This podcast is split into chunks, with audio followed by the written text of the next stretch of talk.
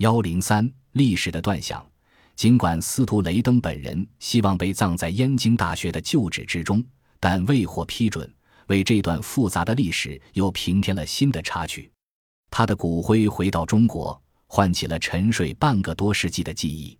这一部分涉及的内容比较广泛，分为四组。第一组的书评涉及地方社会的治理，那篇关于班凯勒的《十九世纪的中国鼠疫》。于一九九八年发表在中国国际书评上，到今天已经二十三年了。但是今天全球正在遭受新冠病毒的侵害，我们仍然面临怎样与自然、与病毒相处的问题。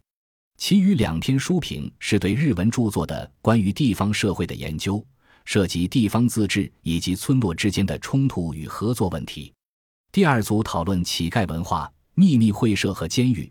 这些书评发表在《亚洲研究国际学刊》《中国历史学前沿》《历史人类学学刊》上。这些研究都是社会史的前沿课题。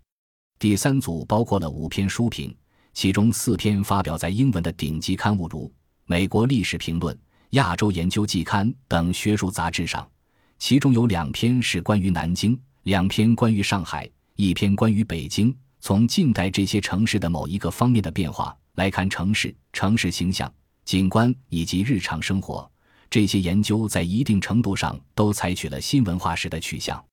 第四组是对王晴家筷子研究的书评。这本书告诉我们，在日常生活和日常物质文化的研究上，也可以有宏大的关怀，包括跨国和跨文化大问题的探索。